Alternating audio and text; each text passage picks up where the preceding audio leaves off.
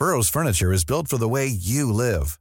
From ensuring easy assembly and disassembly to honoring highly requested new colors for their award-winning seating, they always have their customers in mind. Their modular seating is made out of durable materials to last and grow with you. And with Burrow, you always get fast, free shipping.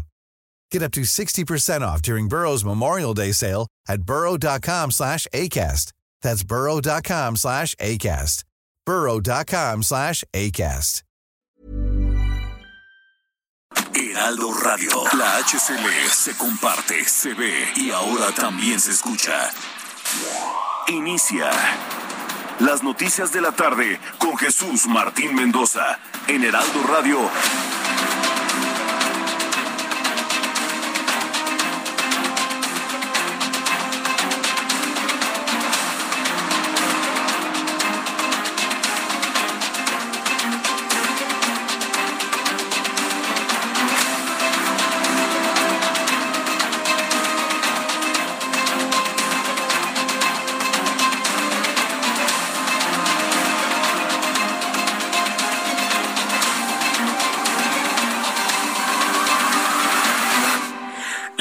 Tarde en punto, hora del centro de la República Mexicana. Bienvenidos, muy buenas tardes. Me da un enorme gusto saludar a través de los micrófonos del Heraldo Radio en toda la República Mexicana. ¿Sabe qué es lo interesante? Todo esto que a partir de este momento todos los receptores de radio de su auto, de su casa, de su lugar de trabajo, en donde usted se encuentra, teléfonos celulares, todos se sintonizan en las emisoras del Heraldo Radio en toda la República Mexicana para enterarse de las noticias más importantes de México y en el mundo. Súbale el volumen a su radio, que le tengo la información más importante hasta este momento.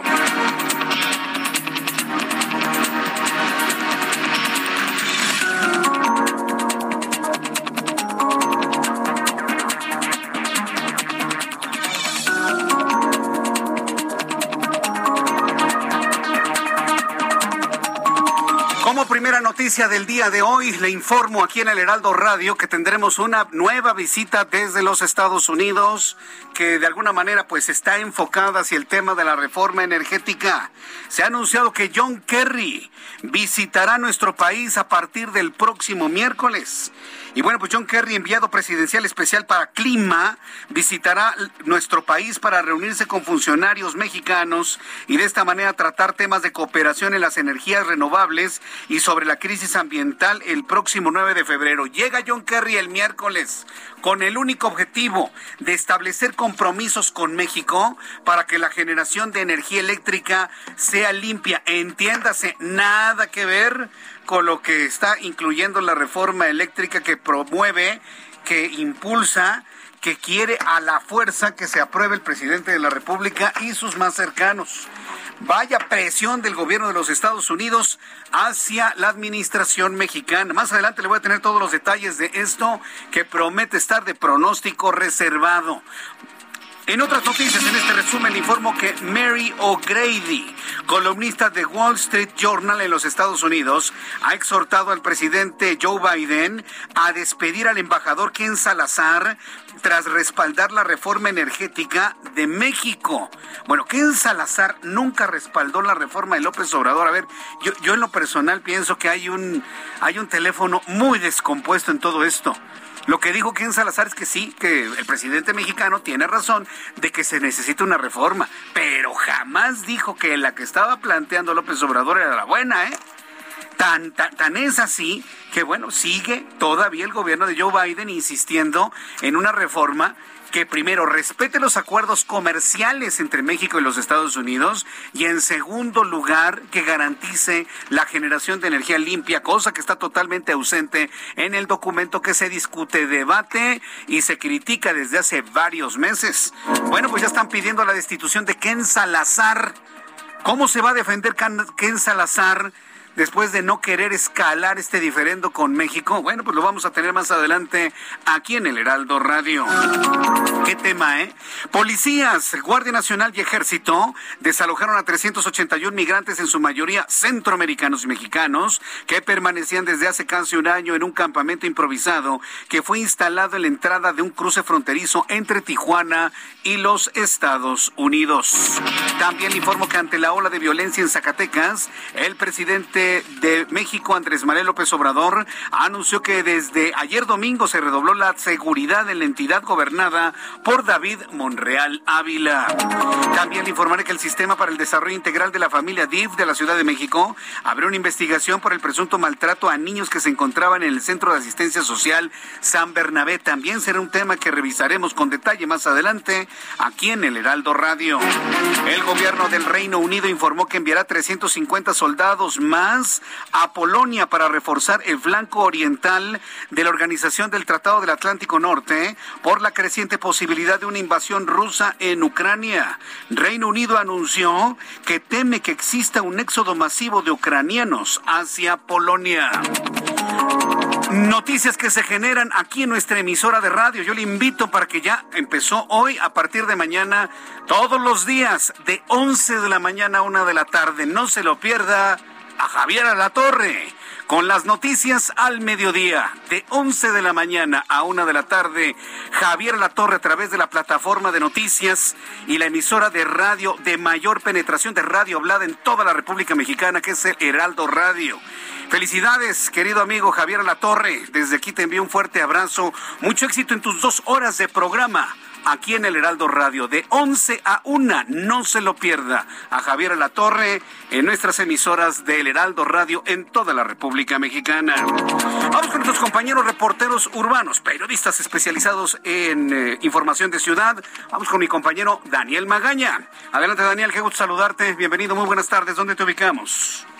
¿Qué tal, Jesús Martínez? Muy buenas tardes. Eh, bueno, pues un inicio de semana distinto. No tenemos muchos contratiempos vehiculares. El día de hoy, pues, es día de asueto para muchas personas y esto, pues, se nota en algunas de las vialidades de la capital del país. Para quien avance en la zona de la calzada Ignacio Zaragoza, ingresa sobre este pues, sistema carretero de la zona de la autopista México-Puebla, la calzada Ignacio Zaragoza, únicamente los carriles laterales al llegar pues ya hacia la zona de Boulevard Puerto Aéreo encontramos complicaciones viales también en las asignaciones de la estación del Metro Gómez Farías, pero en términos generales los carriles centrales avanzan con regularidad para ingresar hacia la colonia Aviación Civil o bien un poco más adelante las personas que se trasladan hacia el Aeropuerto Internacional de la Ciudad de México, esto ya a través de calle 47 ingresar hacia la Terminal 2. El reporte, muy buena tarde. Muchas gracias por la información, Daniel.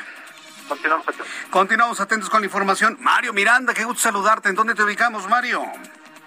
¿Qué tal, Jesús Martín? Buenas tardes. Pues nos encontramos en el eje 1 con Temoc. En nuestros momentos la vialidad es aceptable de la avenida Chapultepec al viaducto Miguel Alemán.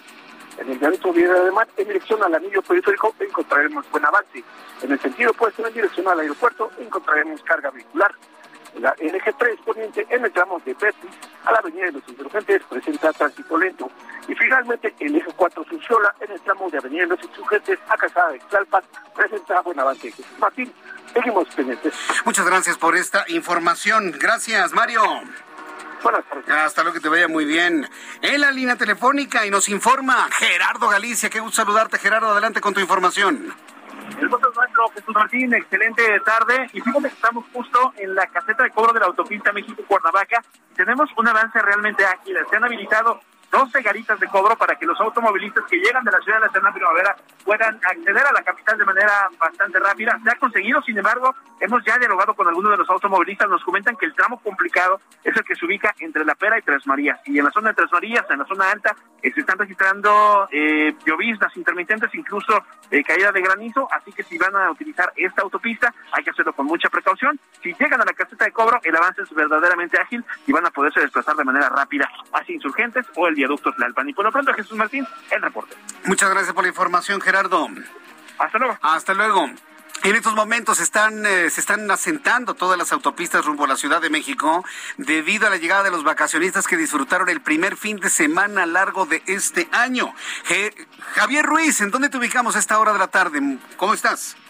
Muy bien, Jesús Martín, excelente tarde sobre la Avenida de los Insurgentes, Jesús Martín, y en general, pues todavía el avance es bastante aceptable, al menos para quien transita sobre esta arteria, procedente de la autopista o carretera México-Pachuca en general, el avance es constante para quien desea llegar hacia la zona de los ejes 5 del eje 4 norte, en general eh, la circulación se superan los 50 kilómetros por hora, únicamente sin manejar porque cae una pues ligera llovizna, hay que tenerlo en cuenta y manejar con bastante precaución, avenidas como Montevideo, la avenida de Búscaro, pues en general, Jesús Martín, hay muy poca afluencia de vehículos, se superan igual los 40, 50 kilómetros por hora, únicamente asentamientos que son provocados por la operación de semáforos, pero en general el avance es constante, al menos de Montevideo, desde Insurgentes y para llegar a Avenida Instituto Politécnico Nacional, también de la avenida de Búscaro, el avance es favorable desde la zona de Insurgentes y para quien desea llegar hacia la calzada de Guadalupe, hacia la calzada de los Misterios, incluso para continuar hacia la zona del eje 3 Oriente, pues bastante eh, aceptable vamos a encontrar la circulación, e incluso el circuito interior también encontraremos buen avance vehicular, al menos de la avenida de los Insurgentes de la Glorieta de la Rosa, y para quien desea llegar hacia la avenida Congreso de la Unión. Únicamente manejar con bastante precaución y respetar los señalamientos de tránsito. De momento, Jesús Martín, el reporte que tenemos. Muchas gracias por la información, Javier Ruiz. Estamos atentos, hasta luego. hasta luego, que te vaya muy bien. Quiero enviar un caluroso saludo a nuestros amigos que nos escuchan en los autobuses de pasajeros rumbo a la ciudad de Guadalajara o rumbo a la ciudad de Monterrey o rumbo a la ciudad de México. Para nuestros amigos que nos están escuchando en sus vehículos, en los autobuses, en este momento que vienen a la ciudad de México vienen por la autopista del Sol. Hay un asentamiento vehicular debido a varios accidentes a la altura de Temixco. Antes de entrar a la ciudad de Cuernavaca por el sur, para quienes vienen a la ciudad de México, tránsito completamente detenido antes de Temisco.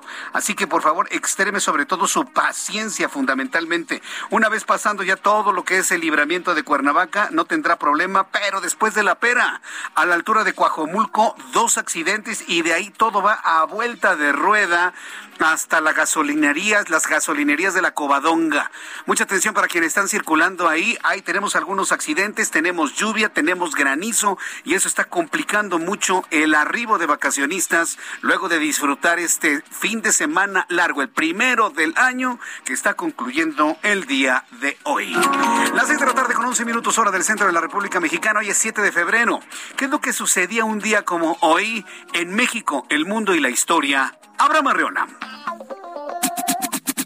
Amigos, bienvenidos. Esto es un día como hoy en la historia, 7 de febrero 1569. En América se establece la Inquisición española. 1792. Austria y Prusia firman una alianza contra los revolucionarios franceses. 1964. El grupo musical The Beatles visita por primera vez los Estados Unidos donde, aunque no son conocidos todavía, o sea, muy conocidos, la gira y las actuaciones en el show de Ed Sullivan se convierten en un éxito y la banda comienza a tener un éxito a nivel global. 1971, en México es asesinado Melchor Ortega Camarena, expresidente del Partido Revolucionario Institucional. Amigos, esto fue un día como hoy en la historia. Muchas gracias. Qué buen dato, este Abraham Arreola, para que vea que ese tipo de cosas, de problemas en la política, desde 1971 ya se vivían. Gracias Abraham Arreola por las efemérides del día de hoy y un saludo caluroso para quienes cumplen años y festejan su santo. Hoy está muy contenta una de nuestras radioescuchas desde hace mucho tiempo, desde que estábamos en la otra estación, ¿se acuerda? Ah, bueno, pues nos, sigue religiosamente todos los días a esta hora de la tarde.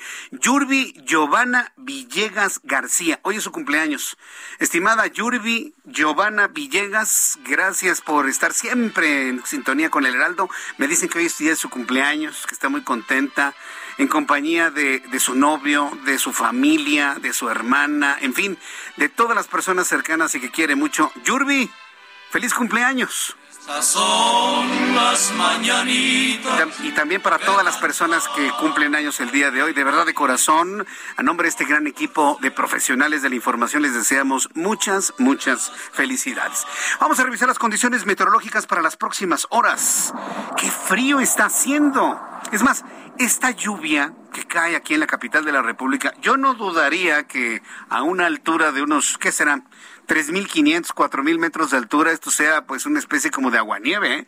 Cae un chipichipi muy ligerito y de repente se quita. Eso sí me están informando que llueve, pero fuerte en la autopista México-Cuernavaca, inclusive con, con eh, granizo. Para las personas que me están escuchando y los el copiloto o pasajeros que puedan tomar una foto me la puedan compartir, bueno, pues les invito a que me compartan fotos, no quien vaya manejando, ¿eh? Copiloto o pasajeros.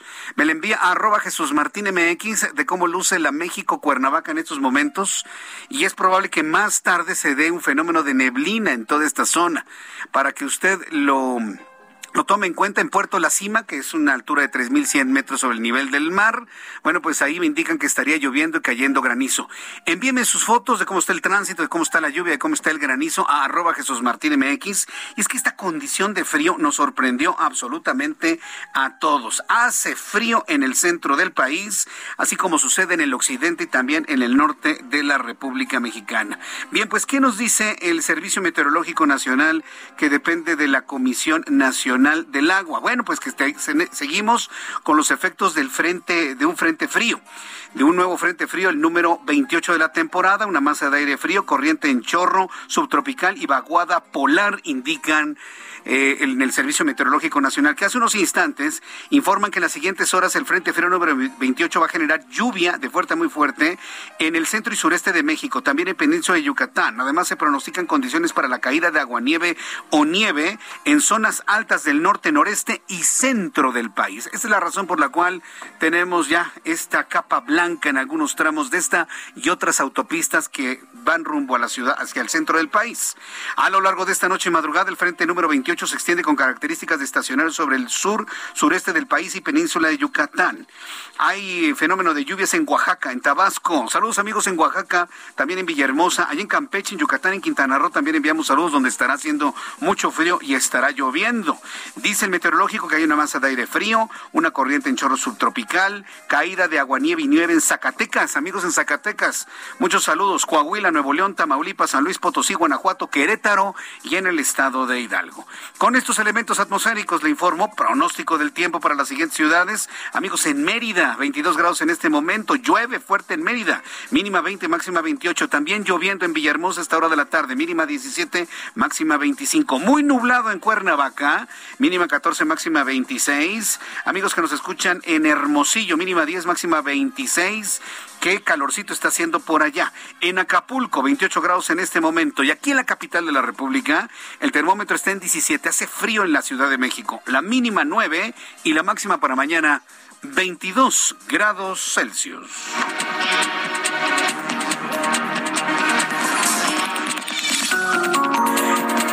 Son las seis de la tarde con 16 minutos hora del centro de la República Mexicana. Les recuerdo que estamos transmitiendo a través de YouTube en el canal Jesús Martín MX. Tengo un chat en vivo en donde ya estoy saludando a nuestros amigos que todas las tardes nos envían preguntas, comentarios.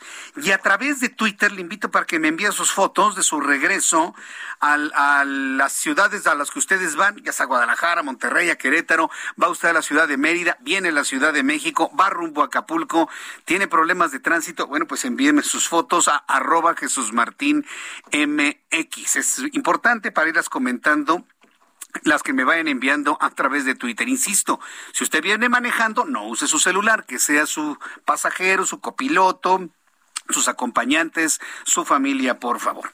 En las noticias importantes de este día, bueno, pues le informo que el presidente de la República hoy puntualizó en su conferencia matutina que en las últimas horas arribaron elementos de la Guardia Nacional al Estado, al Estado de Zacatecas, tras la ola de violencia, luego de que ayer hubo una reunión entre la Federación y autoridades locales. Fanny Herrera es nuestra corresponsal en Zacatecas y nos tiene más detalles. Adelante, Fanny, gusto en saludarte. Buenas tardes. Jesús Martín, buenas tardes. Pues sí, para comentarte que pues después de esta ola de violencia, este, se presentó también el gobernador del estado, ha emitido ya un mensaje a la ciudadanía en donde ha dicho que no van a ceder y van a actuar con firmeza en la lucha contra la inseguridad. Indicó que desde que asumió el gobierno, pues sabía que se a qué se enfrentaba al recibir una entidad inmersa en la violencia, por lo que se diseñó este plan eh, de seguridad Zacatecas 2, que ya este, recordarás se, presenta, se presentó con la venida del presidente Andrés Manuel López Obrador en la entidad y este, este mismo se está trabajando en conjunto con la federación y este eh, señaló el gobernador que este plan ha traído como consecuencia el recrudecimiento de los hechos delictivos. Pero vamos a escuchar. Este tipo de hechos obedecen a la reacción del resultado del operativo Zacatecas 2, que ha arrojado una baja en el comportamiento del delito, particularmente en homicidios y secuestros. Bajo la Estrategia Nacional de Construcción de Paz y Seguridad, donde participan de manera coordinada la Secretaría de la Defensa Nacional, la Guardia Nacional, la Secretaría de Seguridad Pública del Estado y otras corporaciones locales, atenderemos y actuaremos para esclarecer este y todos los casos de violencia que se registren en nuestro Estado. Y pues así, este, con esto también dio a conocer que ya se había dado a, en, en, primeras horas de estos hechos, dio a conocer que se informó al presidente de la República, Andrés Manuel López Obrador, el cual, pues como tú ya lo mencionabas, ha mandado a Zacatecas más elementos de seguridad. Y pues bueno, estas investigaciones, según menciona el mandatario estatal, este, dice que derivan de la lucha violenta entre los cárteles del narcotráfico que disputan el territorio estatal. Esta es la información. Vaya, pues, eh, ¿no se habló de algún tiempo en el que este apoyo de seguridad se mantenga en Zacatecas? Entiendo, en apoyo al gobernador de la entidad, Fanny. Hasta el momento, este, pues no han, eh, no se han, no han dicho en qué tiempo va a llegar ni cuánto va a durar, tampoco porque pues eh, la, la, la ola violenta todavía continúa Recordemos que no hace mucho también presentamos una gran cantidad de muertes en el municipio de Ciudad Cuauhtémoc y pues bueno, ahora estos hechos y este se continúan con con más este hechos delictivos en en otros municipios, a lo mejor de menor número de de homicidios, pero continúa. Bien, Fanny Herrera, estaremos muy atentos de cómo se van a dar estas eh, estrategias para regresar la paz y la tranquilidad a Zacatecas. Muchas gracias, Fanny. Buenas noches. Hasta luego, que te vaya muy bien. Bueno, pues ahí está lo que se ha tomado de decisión en cuanto al apoyo en materia de seguridad a la entidad gobernada por el hermano de Ricardo Monreal, ¿sí? David Monreal. ¿Cómo entender esto? ¿Un apoyo hacia los Monreal o tomar presencia y poner el pie del gobierno federal dentro de Zacatecas? Se puede entender de varias formas. Aquí de lo que se trata es que los habitantes de Zacatecas tengan un poco más de confianza para salir a las calles, luego de la ola de violencia que le hemos informado en nuestros servicios informativos. En otras eh, noticias importantes, eh, eh, mire, en el contexto para poder comprender esto, tiene que ver lo sucedido la semana pasada con los comentarios de Ken Salazar. Ken Salazar es el embajador de Estados Unidos en México. E hizo unos comentarios que algunos interpretaron hasta el próximo, hasta el propio presidente de la República, Andrés Manuel López Obrador, lo interpretaron como un apoyo, no de Ken Salazar, ¿eh? de Estados Unidos a su reforma eléctrica. Y ya andaban haciendo volar las campanas, ya haciendo fiestas, ya logramos el apoyo de Estados Unidos. Nada más eh, lejano a la verdad, de ninguna manera. Por lo menos a mí sí me quedó claro en el, sentido en el que iban los comentarios de un Ken Salazar que busca, evidentemente, desinflamar la tensa relación que hay entre México y los Estados Unidos sobre el tema energético. Él buscó de alguna manera bajar las tensiones asegurando, sí, el presidente de México tiene razón, se necesita una reforma eléctrica, pero jamás dijo que la que está en la mesa discutiendo si propuesta de López Obrador sea la buena y que la van a apoyar, jamás dijo eso. Y bueno, pues esto se ha interpretado como ya el apoyo restricto, ¿no? De, de, Estados Unidos a la reforma de López Obrador, nada más lejano que la realidad. Y para prueba de ello, el anuncio que se hace el día de hoy, John Kerry, representante del gobierno de Joe Biden, eh, o John Kerry representará al gobierno de Joe Biden como enviado presidencial especial para el clima va a visitar nuestro país el próximo 9 de febrero, es decir, pasado mañana. Se va a reunir con el presidente de este país. Se va a reunir con funcionarios de todo orden para abordar temas sobre energía renovable y sobre la cooperación ante la crisis ambiental que le compete a ambas naciones. Y mire, dicho sea de paso, ¿eh? Para poder establecer estos planes de cuidado del medio ambiente, tiene que estar en el marco de un respeto a los acuerdos signados en el Tratado Comercial de Libre Comercio, el TEMEC, como le decimos en México, el UMSCA, como le dicen en Estados Unidos y en Canadá. Entonces, pensar de que ya está cerrado el tema de la reforma eléctrica no es verdad. Y para muestra, la visita de John Kerry, que se va a volver a sentar con los actores más importantes de la política mexicana para volver a establecer la necesidad de ir a una reforma eléctrica que cuide el medio ambiente. Mediante un comunicado emitido por el gobierno de los Estados Unidos especificó que en la reunión se hablará sobre las oportunidades para mayor generación de energías renovables, crear un clima de inversión sólido, combatir la contaminación por metano ah, y el combustóleo, permítame decirle lo que genera de metano, la transición energética, transporte cero emisiones y combatir la deforestación. Como verán, el plan que trae bajo el brazo John Kerry, que va a plantear el próximo miércoles aquí en nuestro país, nada tiene que ver con la utilización de gasolinas, ni de combustóleos, ni nada por el estilo. ¿Cómo se va a empatar esa idea que pide Estados Unidos para que juntos el bloque norteamericano arribemos al año 2050 con el 50% menos de emisiones de gases de efecto invernadero? El asunto está muy, muy, muy complicado, ¿eh? Y esto evidentemente ya preocupa a más de uno. Después de los anuncios, aquí en el Heraldo Radio le voy a comentar lo que hoy se publicó en el Wall Street Journal. Las voces que ya surgen desde los Estados Unidos que piden la remoción de Ken Salazar por aparentemente apoyar una reforma energética que de apoyo al medio ambiente no tiene, dicen algunos, absolutamente nada. Regreso con esto después de los anuncios y le invito para que me escriba a través de Twitter, arroba Jesús Martín MX y a través de YouTube en el canal Jesús Martín MX.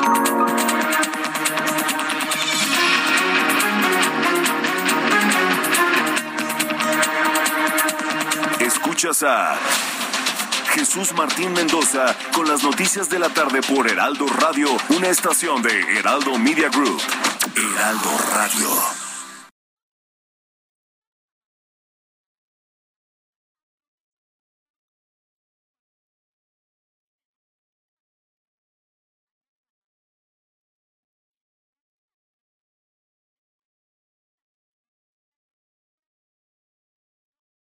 Heraldo Radio. Escucha las noticias de la tarde con Jesús Martín Mendoza. Regresamos.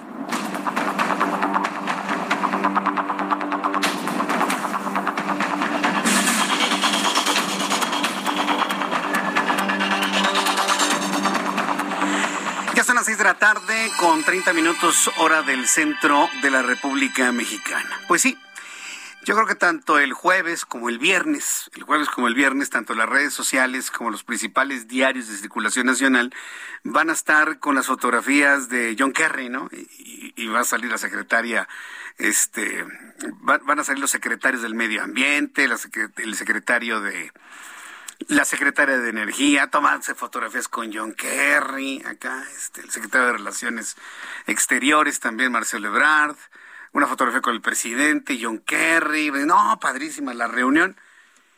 Pero lo que trae abajo en el brazo John Kerry es dejar las cosas claras. Que se quiere que en México, al igual que Canadá y Estados Unidos, porque nos une un tratado internacional, se genere energía limpia y se respeten los acuerdos signados en el acuerdo comercial. Un acuerdo que no le conviene a México romperlo, ¿eh? Porque tenemos nuestro comercio exterior en el 80% con los Estados Unidos y otro porcentaje con Canadá. No hay manera de que en un momento dado diga nuestro administrador general que se sale del juego. No, no puede.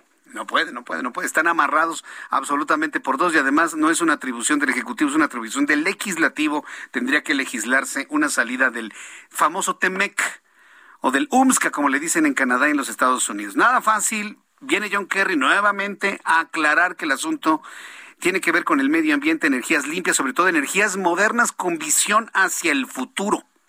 Con visión hacia el futuro. Bueno, pues ya una vez que John Kerry represente a nuestra a su país en su visita a nuestro como representante eh, eh, enviado presidencial especial para el clima, así se le llama, enviado presidencial especial para el clima, de manera paralela se va a estar generando este enorme debate de qué va a pasar con Ken Salazar.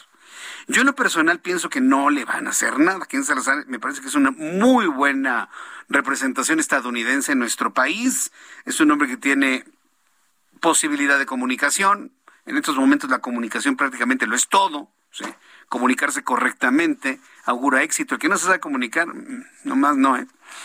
Y en el caso de, de Ken Salazar es un hombre que sabe comunicarse, que sabe hablar con, con afines y contrarios, y lo que sucedió con sus declaraciones fue una mala interpretación, evidentemente, una interpretación premeditadamente mal entendida, ¿no? Para poder apoyar un mismo proyecto. El asunto es que ante lo que pareció en el Wall Street Journal se publicó una columna firmada por Mary O'Grady, donde le solicita al presidente de los Estados Unidos, Joe Biden, que despida de inmediato a Ken Salazar como embajador de Estados Unidos en México por los comentarios en donde se respalda, dice la columnista, la reforma energética propuesta por el presidente mexicano. La columnista, le repito su nombre es Mary O'Grady, criticó al diplomático, a Ken Salazar, por su mal juicio por defender algo que está en contra de los acuerdos del Tratado de Libre Comercio entre México, Estados Unidos y Canadá, por no garantizar mercados competitivos y abiertos y eliminar un trato equitativo. Bueno, en Estados Unidos todos saben que la propuesta presidencial de reforma energética, que tiene mucho de regresivo, que busca poner en el centro, perdón usted, que busca poner en el centro a, a, la Comisión Federal de Electricidad y, y, dejar un porcentaje mínimo de participación en las empresas privadas, manteniendo pues lo que ya se sabe una especie de otra vez monopolio, centralización de las decisiones en materia energética, principalmente. En Estados Unidos saben perfectamente bien que ese ese, e, esa propuesta de reforma no garantiza mercados competitivos, no garantiza mercados abiertos, violenta los contratos firmados a la luz del Tratado de Libre Comercio, elimina el trato equitativo y lo peor, genera energía sucia y sobre todo más cara. Eso lo saben allá, lo sabemos de este lado. Viene John Kerry a tratar de arreglar este asunto. Vamos a ver finalmente cómo lo van a arreglar en este mar de malos entendidos, de interpretaciones a modo, ¿eh? porque eso es lo que estamos enfrente de eso. ¿eh? De interpretaciones a modo y todo esto se da dentro de todo este proceso de parlamento abierto en torno a la reforma eléctrica que ha propuesto el presidente de la República. Entonces, bueno, pues estaremos muy atentos de, de ello. A partir del miércoles llega John Kerry, le digo, van a empezar a salir todas, todas las fotografías de aquí, de allá y de allá para acá. Bien, cuando son las seis de la tarde con 35 minutos, hora del centro de la República Mexicana, le informo que los más de 380 migrantes que aún quedaban en el campamento del Chaparral en la línea fronteriza entre Tijuana y Estados Unidos fueron desalojados pacíficamente y trasladados a albergues del gobierno mexicano. Las cientos de carpas cubiertos con bolsas, lonas que habían colocado los migrantes en alrededor de la garita del Chaparral en Tijuana, California, fueron derribados con la ayuda de excavadoras y camiones mientras que sus habitantes cargaban en bolsas y maletas sus escasos recursos en seres, ropa y juguetes para ser trasladados a tres albergues dentro de la localidad. Entonces, también muy atentos de lo que sucede en Tijuana. Amigos que nos escuchan en el 1700 de AM en Tijuana, toda la línea fronteriza, San Diego, les estaré informando oportunamente de las decisiones que se tomen a nivel local y federal. En otras noticias, del otro lado de la República Mexicana, completamente hasta el otro extremo, Quintana Roo, la Fiscalía General de Quintana Roo identificó a las ocho víctimas del accidente accidente vial de un autobús de pasajeros y un camión de carga que portaban material para el tren Maya el pasado 6 de febrero. Esto habría ocurrido en la carretera Mérida-Cancún y cinco de los fallecidos eran mexicanos y tres de origen extranjero. Vamos directamente con nuestro corresponsal Alejandro Castro, corresponsal en Quintana Roo con más detalles de este tremendo accidente. Adelante Alejandro, gusto en saludarte. Muy buenas tardes. ¿Qué tal? Muy buenas tardes. Efectivamente, la Fiscalía General del Estado de Quintana Roo identificó a tres personas extranjeras entre las víctimas mortales del accidente de autobús registrado en la carretera Cancún-Mérida. El saldo de este accidente, como bien mencionabas, fue de ocho personas fallecidas. De acuerdo con la Fiscalía, dos de estas personas eran originarias de Francia y una tercera de Alemania. Otras 19 personas que resultaron con lesiones tras la volcadura del autobús fueron trasladadas al Hospital General de Cancún para recibir atención médica. Por lo menos 10 de ellos se encuentran en estado grave. El autobús de pasajeros eh, que viajaba en la ruta terrestre Mérida-Cancún se impactó contra un camión de la construcción de obras del tren Maya. El conductor del autobús, quien también se encuentra herido, así como el conductor del vehículo de construcción, fueron puestos a disposición del Ministerio Público, dijo la Fiscalía, para aplicar responsabilidades. Hasta el momento se desconoce la causa precisa del accidente. Comentar también que en este tramo carretero Cancún-Mérida, el gobierno federal realiza obras del, del, proyecto, del tramo 4 del tren Maya, por lo que este tramo es un tramo complicado para los vehículos de mayor calado. Es la información que tenemos desde Quintana Roo. Muchas gracias por esta información desde Quintana Roo. Muchas gracias. Un saludo al auditorio. Gracias, Alejandro Castro, por la información de allá. Tremendo el accidente, ¿eh? y, lo lamentamos. Ahora que estamos hablando de accidentes, quiero agradecerle mucho a Marco Coello. Marco Coello me está enviando a través de Twitter y le comparto con retweets sobre los accidentes que han ocurrido en la México Cuernavaca. Un accidente en donde se vio involucrado un camión de transporte de pasajeros, transporte público de pasajeros y una camioneta particular, lo que ha generado gravísimos problemas en el tránsito de la México-Cuernavaca. También a la altura de Parres. Eh, la Guardia Nacional y los bomberos atendieron a los lesionados, cuatro adultos y un menor quienes fueron trasladados a un hospital de un accidente de un vehículo, es una camioneta, con otro autobús de pasajeros. Quedó prácticamente deshecho el vehículo en color plata.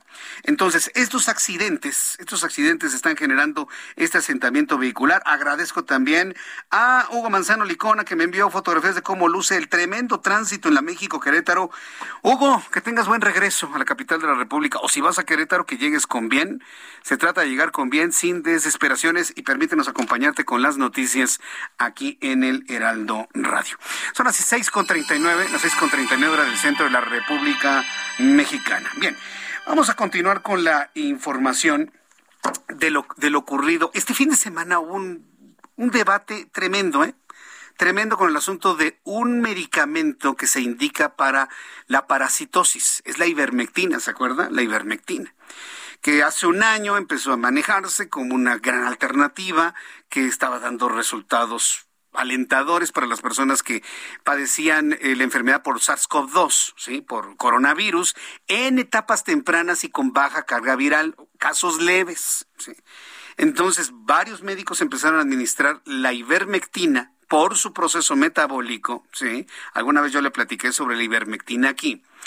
Eh, le empezaron a indicar porque algunas pruebas de laboratorio habían demostrado que in vitro pues efectivamente evitaba la replicación del virus, situación que al parecer pues ya no se evidenciaba tal cual ya en el cuerpo humano, lo que hizo que finalmente este medicamento se desestimara como un tratamiento efectivo contra el coronavirus para pacientes ya diagnosticados, ¿no? Se armó un enorme debate porque aquí en la capital de la República se habría entregado se habría entregado un kit de medicamentos o de atención médica rápida de urgencia a, las zonas más desfavorecidas de la Ciudad de México en donde se incluía la ivermectina. Y bueno, pues se, salió un enorme debate en redes sociales y medios de comunicación que por qué hacen eso, se habló de una experimentación, desde el gobierno capitalino y la Secretaría de Salud se descartó que fuera una experimentación, se habló y se argumentó y se fundamentó con estas evidencias científicas que le platico. Bueno, le hago todo este contexto para saludar al doctor Andrew Comas, que él es virólogo, epidemiólogo, investigador de la Universidad Autónoma de San Luis Potosí, para preguntarle qué sucede con, con esto de la ivermectina. Doctor eh, Andrew Comas, me da mucho gusto saludarlo, bienvenido, muy buenas tardes. Muy buenas tardes, muchas gracias por la invitación. Y bueno, hay que aclarar dos cosas. Sí. Eh, que ivermectina efectivamente in vitro funcionó contra el virus, pero la dosis para que funcionara en humanos tiene que ser tóxica. Segundo, desde enero del año pasado se ha pedido por parte del gobierno federal no utilizar ivermectina. Hay un boletín del 29 de enero del, año pasado. Hay una serie de revisiones sistemáticas y metaanálisis que es el máximo nivel de evidencia que, que no hay que utilizarlo todas las agencias regulatorias te dicen que no hay que utilizarlo. Pero aquí el gran debate no ha sido solo que el gobierno de México y eh, la Seguridad de México y el IMSS lo han utilizado de manera indiscriminada. Ese es un punto. El otro punto fue este artículo este, que intentaron publicar Pepe Medino, Olivia López, eh, Víctor Borja, Eduardo Clark sobre el administrar ivermectina a través de estos kits a la población. Sí. Lo ah, cual es gravísimo por como lo como dicen en la revista que lo hicieron. Sí. A ver, aquí estamos ante dos cosas, ¿no? La forma en la que se dio la ivermectina, que parece una especie de experimento, y otra cosa, el medicamento en sí mismo. Quiero ir a este segundo punto, sobre la ivermectina en sí mismo. ¿Por qué no debe administrar? Porque es diferente decir no se debe administrar a decir te la tomas o no te la tomas, no sirve para nada.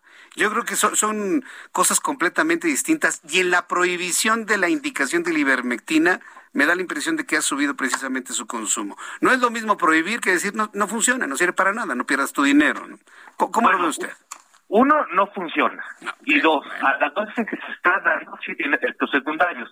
Tres, tiene un montón de interacciones medicamentosas.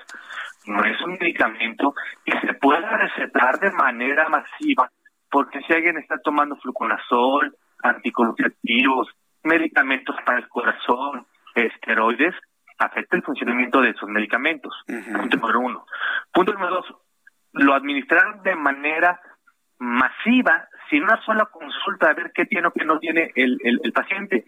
Pero lo peor de esto, del gobierno de Estado de México, y lo peor que también hecho el INSS, es que lo administraron aun cuando el mismo gobierno federal, FDA, EMA, CDC, OMS, OPS, inclusive el laboratorio que había eh, diseñado la ivermectina, dijeron, no se usa porque no tiene beneficio y tiene efectos colaterales. Y a pesar de eso, lo siguieron utilizando. Ahora, aquí lo más peligroso es de, dos cosas. Aparte que lo hicieron, es que si es verdad que el, gobierno hizo este estudio cuasi experimental, experimental porque no se aleatoriza la intervención, con los habitantes de la Ciudad de México, eso es un delito. Y es un delito porque ese estudio no fue aprobado por ningún comité de ética, no se le firmó constitucionalmente informado a quien los, informado a quien les dieron el kit, y ellos jamás participaron ahí. Eh, un, favor enorme, Andrew Comas, doctor. Este, le vamos a volver a marcar porque eh, de repente la, comunicación se me pierde y, es un poco claro lo que nos está comentando. Bueno, entonces, no sirve para nada, tiene efectos colaterales y de manera paralela el doctor Comas está señalando pues todas las responsabilidades éticas, morales y posiblemente legales de ir a una especie de experimentación, ¿sí? Sin el consentimiento de las personas. Ya estamos nuevamente con usted, doctor Comas. Sí, le decía que si en verdad hicieron el, eh, el diseño y luego le dieron ivermectina a las personas, ahí violan por lo menos cinco leyes del Reglamento General de Investigación para Salud, de entrada.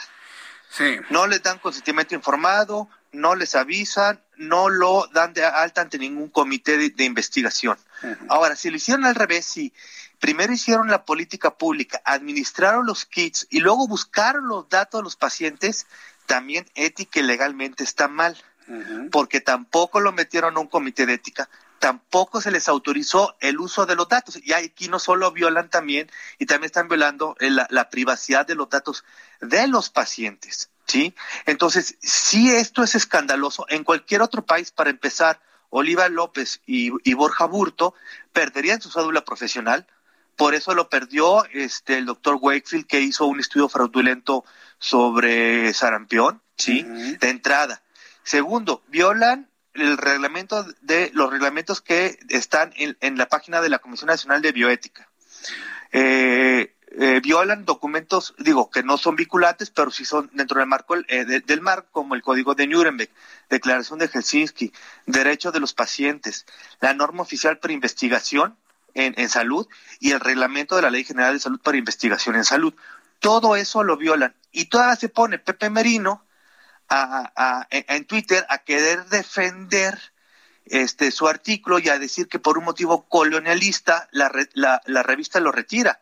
Los cuatro bueno, tres de los cuatro causales por el cual retiran el artículo son escandalosos. Y más escandaloso es aún que guarde silencio la jefa de gobierno. Eh, quiero preguntarle, doctor Gómez, si la ivermectina es tan, tan peligrosa y tiene tantas interacciones, ¿por, qué existe como medicamento antiparasitario? porque es un buen antiparasitario y en algunos casos pudiera también, eh, o también funciona como antifúngico. Cuando uno lo va a recetar, pues tiene que ver si es el parásito el adecuado para la ivermectina, mm. que no tenga alguna otra enfermedad que eh, no tenga eh, interacciones medicamentosas. Cada vez que uno como médico receta un fármaco, tienes que ver, a ver, ¿el paciente toma o no toma medicamentos? Ah, sí, toma. ¿Hace interacción? No hace interacción. Luego yo le doy ivermectina y resulta que el paciente está mareado, pero como yo no le doy seguimiento porque le di un kit que se lo lleven a su casa, ¿quién le va a dar el seguimiento de por qué está mareado, por qué tiene náusea, por qué tiene somnolencia? ¿sí? Imagínate que uno de estos que le dieron el, el, kit es chofer de un transporte pesado. Sí. En, eso estoy de acuerdo, en eso estoy de acuerdo, que, que, todo medicamento, todo, hasta, hasta un ácido acetil salicílico, un paracetamol, tiene que llevar el seguimiento del médico, sobre todo con, con esta enfermedad porque bueno, sin la ivermectina, sin la hidrocloroquinina, sin el, ¿cómo se llama este líquido industrial que se estaba administrando? El dióxido de, ah, cloro, de cloro. Dióxido de cloro, pues prácticamente estamos como al principio, solo con paracetamol, ¿no? Bueno, hay antivirales. Hoy sabemos que eh, uno de los grandes chistes del tratamiento de COVID es detectar el momento de la inflamación. Exacto. Y hay una eh, batería grande para detectar la, la inflamación, ¿no? Pero aquí, eh, y, repito, algo que sigue siendo peligroso es que a pesar de lo que dice el gobierno federal, a pesar de lo que dice el mundo, el gobierno de Ciudad de México y el IMSS sigue administrando de manera indiscriminada a través de kits ivermectina. Y todo esto sale por el costo de los kits que, Animal Político descubrió. Si no, ni hubiéramos pelado este artículo que no solo rompe normas éticas, no, rompe leyes y también pone en, el ojo otra vez esta política indiscriminada de la Ciudad de México. Estaba revisando precisamente toda la información que publicó en su momento José Merino de, la Agencia Digital del Gobierno de la Ciudad de México y, tuve oportunidad de ver un tramo del, del, del video de este investigador japonés en el cual advierte que el mundo no quiere que se utilice la ivermectina porque es extremadamente barata, con patente libre, cualquiera lo puede fabricar y que lo que están buscando las grandes farmacéuticas es hacer nuevos antivirales para hincharse de dinero. desde el punto de vista de la conspiración, tengo que preguntárselo, doctor Comas, porque eso es lo que piensa el público. ¿Usted qué opina? No, eso es mentira. A ver, la ivermectina se, ha intentado que funcione en otras enfermedades, al igual otros antiparasitarios como la nitazoxanida. Y lo hemos intentado in vitro, pero no me pasaron in vitro a pasarlo de manera masiva. Claro que el mundo quiere antivirales baratos y eso por supuesto, pero es una cosa y la otra cosa es utilizar tratamientos y medicamentos que ya demostraron que no son benéficos. De hecho, ha habido ya muchos artículos de ivermectina que se han tenido que retirar o que los han retirado porque ya los autores han, eh, han dicho y han reconocido que ha habido fraude en cuanto a sus estudios para dar funcionamiento en, en, la, en la ivermectina. Entonces, eh, y ya la evidencia científica sobre el uso de ivermectina es de veras, de veras aplastante. O sea, no es uno o dos artículos que dicen que no. Sí, sí, sí. a mí me ha tocado ver de estos médicos que aparecen en redes sociales que apoyaban mucho la ivermectina y ahora reconocer que no hay una evidencia científica que, que nos dé una idea clara de un efecto terapéutico adecuado. Pero es que así estamos en todo, ¿no? Doctor Comas, en cuanto al COVID-19, es una enfermedad tan nueva, ya más conocida ahora que hace dos años, evidentemente, pero todavía con un gran porcentaje de desconocimiento y sobre todo con el comportamiento de las eh, variantes que estamos observando en el mundo, ¿no cree usted, doctor? Sí, y es que se ha perdido la calidad. Eh, te voy a poner ejemplo. Cuando tuvimos el, la epidemia de Zika, todos los artículos de Zika eran gratis. Ahora todos los de COVID son gratis, pero ha habido una publicación indiscriminada de los preprints. Los preprints son los artículos antes de que los revisen pares. Y desgraciadamente ahora todo el mundo tiene em, acceso a miles y miles y miles de artículos que no han sido revisados como este de Merino y colaboradores. Por ejemplo, eh, hace poco salió que una nueva variante en Francia, muy peligrosa, era un preprint el cual nunca llegó a publicación. De, un, eh, de, de, un trabajo que mostró datos de contaminación y de un autor correspondiente que le habían retirado un artículo por fraude, de, hecho, de ivermectina. Entonces, estos preprints están haciendo mucho daño porque la gente está utilizando estos artículos como si fueran verdad, cuando ni siquiera han pasado eh, el, la rigurosidad de la evaluación que uno tiene que hacer el día que le llega un artículo. En, la, en los casos más leves son dos, tres o cuatro revisores que tienen que ver que sea congruente, que sea real, y eso se está perdiendo y entonces hay por decirlo de una manera, mucha literatura basura, ¿sí? Que la gente está utilizando y que no se debería de utilizar. Bien, doctor Comas, desde su punto de vista, ¿cómo tendría que remediarse o arreglarse esto ocurrido aquí en la capital de la República con la ivermectina, desde su punto de vista? Bueno, simplemente todos los que diseñaron el, programa de ivermectina tienen que renunciar, sin ninguna duda. No tiene nada que hacer Pepe Marino y Eduardo Clark, que no son profesionales de la salud, haciendo políticas públicas de uso de medicamentos. Segundo, tiene que renunciar la doctora Olivia López, ¿sí? Tiene que renunciar a su cargo en epidemiología el doctor eh, eh, Borja, que por cierto fue aquel que ni siquiera en una conferencia de prensa sabía los síntomas de COVID, pero no solo eso, la doctora Sheinbaum tiene que ir más allá y tiene que afincar las responsabilidades penales a todos estos que hicieron este estudio, porque este estudio, esto que hizo México, va a quedar en los anales de la enseñanza de la bioética. Se compara lo que hizo el gobierno de México con la experimentación, por ejemplo, que hizo el doctor Megel con, eh, con los nazis. Tienen que tener este un castigo y bueno, no dudo que tarde o temprano empiecen por parte de los habitantes de México que recibieron estos kits a generarse las demandas civiles o penales en contra de esto que hicieron. Doctor Andrew Comas, yo le agradezco mucho que me haya tomado la comunicación aquí en el Heraldo Radio el día de hoy. Estaremos muy atentos de las reacciones. Ya mañana que se normalizan las actividades, estaremos atentos de, las, de lo que comente la jefa de gobierno, el gobierno digital también, sobre esto que se ha convertido en un verdadero escándalo pues en redes sociales, medios de comunicación a nivel nacional y veo también a nivel internacional. Sí, porque ya me tocó ver algunos especialistas en Estados Unidos opinar sobre ello. Eh, doctor Comas, muchas gracias por su, su análisis. ¿Mm? De nada, que tengamos buena tarde. Gracias, hasta luego, que le vaya muy bien. El doctor Andrew Comas, quien es virólogo, epidemiólogo, investigador de la Universidad Autónoma de San Luis Potosí. Ahí está lo que nos han dicho. La ivermectina no sirve. Sí. La ivermectina no sirve. Yo conozco, sí, al primo de un amigo, si ya sabe quién es el primo de un amigo, que le recetaron ivermectina, tanto en su primer contagio como en el segundo. Y mire, como el Johnny Walker, a ti también te recetaron ivermectina, ¿y cómo te fue? A ti también te recetaron, a ti no, allá, sí, a ti te recetaron ivermectina, ¿y cómo te fue? Bien, ¿no? Normal no sabemos, ¿no? Si la ivermectina funcionó o no funcionó. Bueno, que vea cómo quedaste. Bueno, voy a los mensajes y regreso con esto después de los anuncios. Escuchas a Jesús Martín Mendoza con las noticias de la tarde por Heraldo Radio, una estación de Heraldo Media Group. Heraldo Radio 98.5 FM, una estación de Heraldo Media Group, transmitiendo desde Avenida Insurgente Sur 1271, Torre Carrachi, con 100.000 watts de potencia radiada.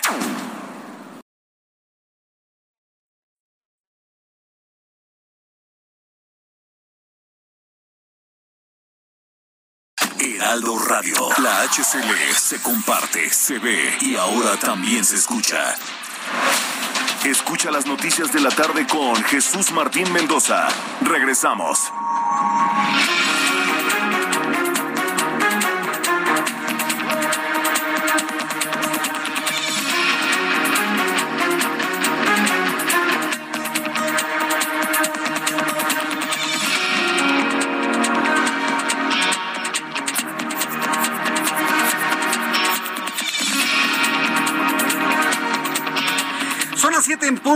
Las 19 horas en punto hora del centro de la República Mexicana, le presento un resumen con las noticias más importantes en el Heraldo Radio. Hace unos minutos aquí en el Heraldo Radio, para las personas que nos acaban de sintonizar, decirles que tuve en entrevista al doctor Andrew Comas. Aseguró que la ivermectina no sirve, no funciona contra el COVID-19. Reconoció que es un buen antiparasitario pero no funciona contra el COVID-19. Además, su administración es peligrosa porque tiene un sinfín de interacciones medicamentosas con otros fármacos como los anticonceptivos o medicamentos para el corazón, afectando de esta manera su uso. Además, la Organización Mundial de la Salud y la Organización Panamericana de la Salud exhortaron a no utilizar la ivermectina porque tiene efectos colaterales. Pero el gobierno de la Ciudad de México hizo un estudio cuasi experimental, dijo el doctor doctor Cuomas, que no fue autorizado oficialmente lo que es un delito, así lo planteó en el Heraldo Radio. Uno, no funciona. Y dos, a la dosis que se está dando sí tiene efectos secundarios. Tres, tiene un montón de interacciones medicamentosas. No es un medicamento que se pueda recetar de manera masiva, porque si alguien está tomando fluconazol, anticonceptivos, medicamentos para el corazón, esteroides, afecta el funcionamiento de esos medicamentos. Punto número uno. Punto número dos, lo administraron de manera masiva, sin una sola consulta, a ver qué tiene o qué no tiene el, el, paciente. Se compara lo que hizo el gobierno de México con la experimentación, por ejemplo, que hizo el doctor Megel con, eh, eh, con los nazis. Durísimas las declaraciones del doctor Cuomas. Usted puede volver a escuchar esta entrevista en nuestra plataforma de YouTube y también en Spotify y en nuestra página de Internet. Durante este lunes 7 de febrero se registraron 206 personas que perdieron la vida a consecuencia de COVID-19 para llegar a la lamentable cifra de 309.752 de manera oficial hablo de defunciones por coronavirus, en materia de contagios se estabilizaron 9.242 nuevos casos de personas contagiadas por COVID durante la última jornada, informó la Secretaría de Salud. También informo que la Fiscalía General del Estado de Nayarit informó sobre la detención de cuatro, ahora ex servidores públicos de este organismo por la comisión de seis presuntos delitos relacionados con la simulación ministerial del fallecimiento de una persona para poder cobrar un seguro de vida del cual recibirán una paga. Por tercera ocasión, los últimos ocho días, maestros de la Coordinadora Nacional de Trabajadores de la Educación se confrontaron contra elementos de la Policía de Michoacán y de la Guardia Nacional en la ciudad de Uruapan. En esta ocasión se concentraron en la salida de la localidad de la Cofradía, punto donde derribaron los árboles que colocaron sobre las vías junto a montones de piedras para impedir el paso del tren. Y también informo que ante la alerta de las autoridades sobre las bajas temperaturas, la Secretaría de Salud señaló que las personas deben abstenerse de encender anafres o de permanecer a la intemperie para evitar cuadros de hipotermia. Lo anterior porque durante el año pasado en la entidad se registraron 16 casos de intoxicación con monóxido de carbono y 19 casos de hipotermia. La empresa que creó Mark Zuckerberg, ¿se acuerda? Meta, ¿no? Nombre tan raro, ¿no? Bueno, Meta la empresa matriz de Facebook e Instagram amenazó con la posibilidad de cerrar sus servicios en los países de la Unión Europea a consecuencia de una sentencia judicial que le impide transferir datos de los usuarios europeos a su sede en los Estados Unidos. La empresa explica que el fallo del Tribunal de Justicia de la Unión Europea podría tener consecuencias para su capacidad de proveer servicios. Se está acabando Facebook e Instagram, ¿eh? se lo digo. Los europeos no quieren que la información de los europeos vaya a América. Y Mark Zuckerberg, de alguna manera inteligentemente, dice, bueno, pues ni modo que se queden sin Facebook, sabiendo que podría poner una matriz en Europa. ¿Está usted de acuerdo? Bueno, no lo quiere hacer, entonces amenaza a los europeos con dejarlo sin Instagram, sin Facebook, si ese jurado no cambia el sentido de su decisión. Científicos de la Universidad de Ludwig en Múnich, Alemania, demostraron que el sistema inmunológico es capaz de neutralizar la mutación ómico tras contagiarse de COVID-19 tres veces. Asimismo, se demostró que estar en contacto en tres ocasiones con la proteína espiga, que es la que ocasiona la infección de COVID-19, es equivalente a tener tres dosis de la vacuna anti-COVID-19.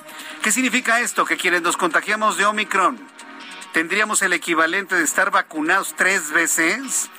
A ver si eso lo ponen en un certificado, ¿eh? Porque hoy por hoy quienes no están vacunados están más que apestados en el mundo. Bueno, pues te voy a tener esta información más adelante con detalles aquí en el Heraldo Radio. El medicamento S217622 de la compañía Shionogi inició la fase 3 por lo que podría ser avalado en las próximas semanas. La farmacéutica informó que redujo en un 80% el virus en el cuerpo a partir de la tercera dosis de este fármaco. Ninguno de los sujetos de prueba elegidos aleatoriamente fue hospitalizado y hubo un mejoramiento de al menos 12 síntomas que causa el coronavirus. En más de este resumen de noticias, le informo que la organización ambientalista Last Beach Cleanup en Estados Unidos informó que su país envió 89 toneladas de desechos plásticos a Latinoamérica durante 2021, de los cuales, de acuerdo a la organización, poco más de 60 toneladas de esta basura fue enviada a nuestro país habría sido enviada a nuestro país. Bueno, pues le voy a tener más detalles de esto en los próximos minutos aquí en el Heraldo Radio.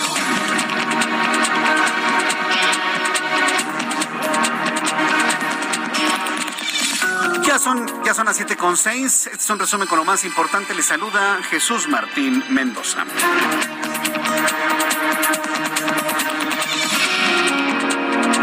Bien, continuamos con información en el Heraldo Radio. Gracias por estar con nosotros aquí en el Heraldo. Fíjese que me acaba de llegar precisamente información que está generando Jesús Ramírez Cuevas, quien es el vocero del gobierno de Andrés Manuel López Obrador, y tiene que ver con lo que hoy dijo el presidente a los estudiantes de Ayotzinapa. Ve, todo lo que ocurrió allá en la caseta de Palo Alto y que se pusieron como locos, porque ese es el término, ¿eh? No puedo decir un término distinto. Estos chavos se pusieron como locos, no hay otro calificativo más suavecito. Le aventaron un tráiler a los policías. Ya la historia de que como no iba ningún chofer no podemos acusar a nadie, bueno, eso no se lo cree absolutamente nadie, ¿no? Tuvo que intervenir el presidente de la República, pero el sentido de su comentario fue verdaderamente revelador. Además de regañarlos, además de decirles la lucha no se hace así, no hagan ese tipo de cosas, ya bájenle dos rayitas, para que usted me lo entienda cómo les habló el presidente de la República el día de hoy, a estos que son pues sus allegados, ¿no? Por decir de alguna manera, reveló que él no dudaría que al interior del movimiento de Ayotzinapa haya infiltrados para poder hacer este tipo de actos y que entonces los que él llama adversarios le den con todo al movimiento de Ayotzinapa. Eso fue lo que dijo hoy en la mañana. Está escribiendo Jesús Ramírez Cuevas lo siguiente. Hacemos un llamado a los estudiantes de la normal rural de Ayotzinapa para optar por el diálogo antes que la confrontación por el diálogo antes que la confrontación para plantear sus demandas. Se le fue un que hay.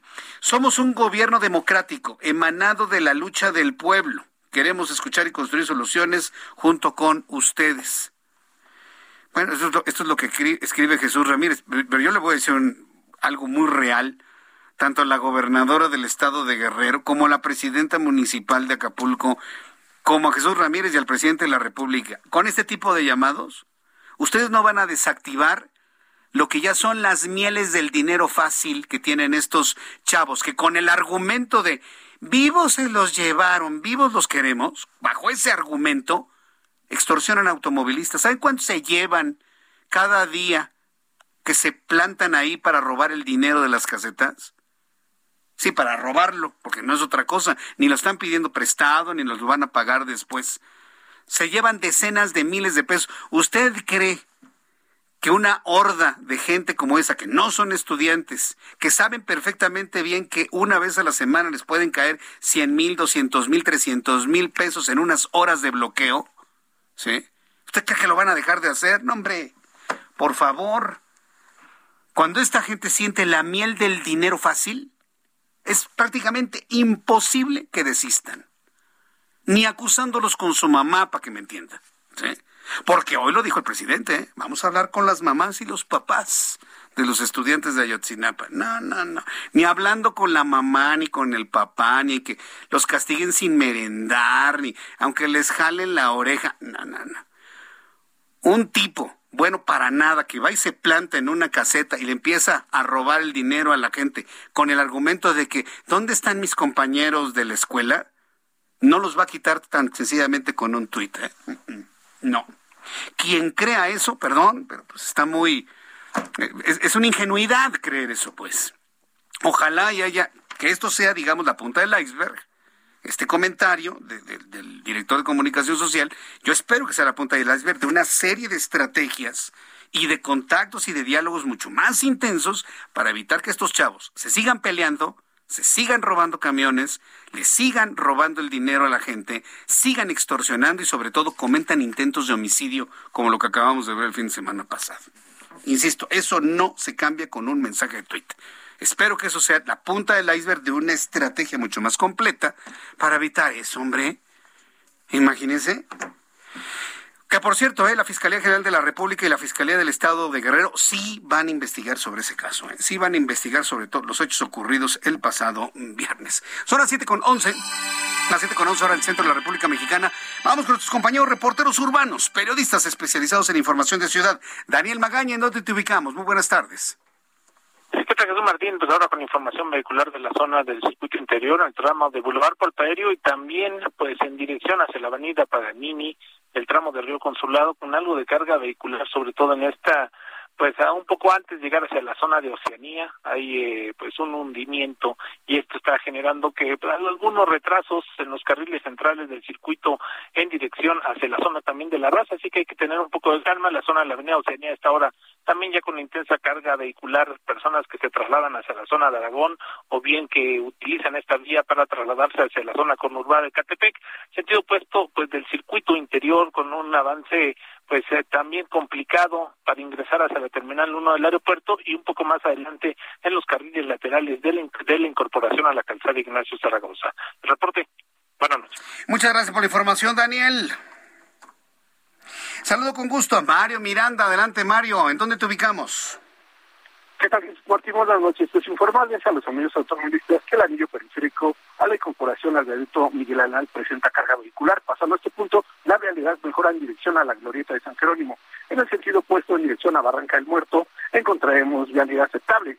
El viaducto Miguel Alemán del anillo periférico a la Avenida de los Insurgentes con tránsito lento. Avenida Revolución de Tacubaya Molinos presenta carga vehicular. Pasando este punto, la realidad mejora en dirección a Barranca del Muerto. Y finalmente, Avenida Patriotismo de San Antonio a Benjamín Franklin con buen avance. Jesús Martín, seguimos pendientes. Muchas gracias por esta información, Mario. Buenas tardes. Hasta luego, muy buenas tardes. Gerardo Galicia, gusto en saludarte. Adelante.